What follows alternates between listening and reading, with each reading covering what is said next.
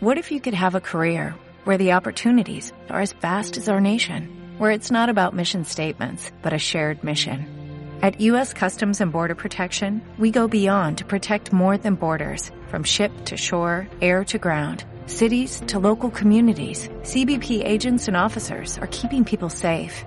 Join U.S. Customs and Border Protection and go beyond for something far greater than yourself.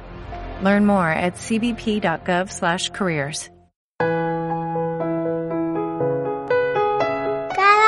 con Cristo es un recurso de granosdevida.cl.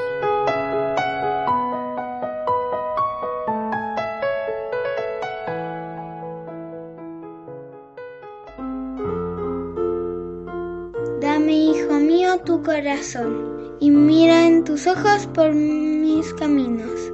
Proverbios 23, 26. Hola queridos amigos y amigas que nos escuchan, sean bienvenidos a una nueva semana de meditaciones en el podcast Cada día con Cristo. La Biblia nos enseña que la fe viene del oír, y el oír por la palabra de Cristo, Romanos 10, 17, y que la condición de los hombres es que rehusan escuchar y se tapan los oídos para no oír. Zacarías 7, 11.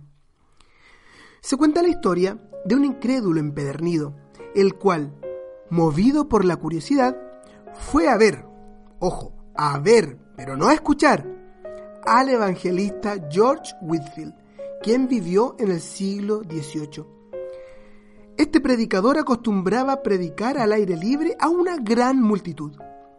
De hecho, se le apodaba popularmente como el príncipe de los predicadores al aire libre. Y algunos escritos nos dicen que publicó incluso a 80.000 almas en un solo lugar.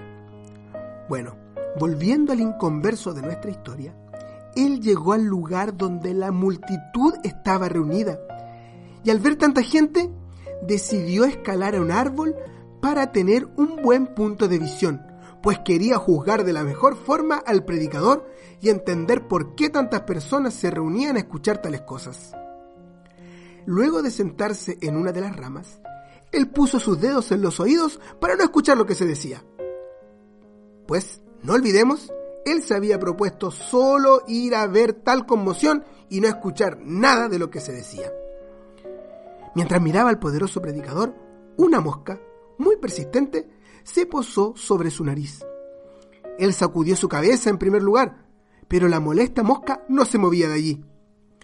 Justo cuando sacó su mano de una oreja para espantar a la mosca, Whitfield citó el siguiente versículo.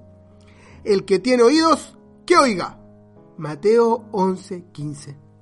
Entonces, comenzó a hablar del obstinado rechazo de muchos que oyen la voz del Espíritu de Dios que lucha con ellos.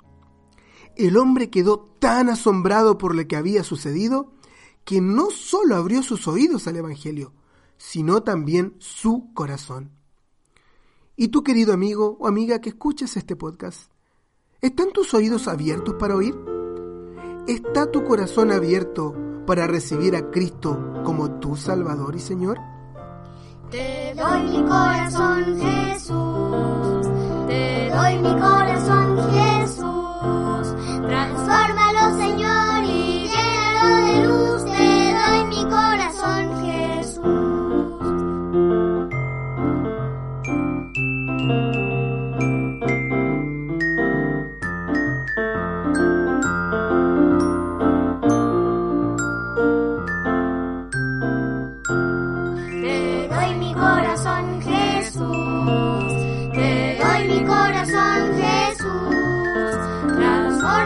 Señor, y llénalo de luz. Te doy mi corazón, Jesús.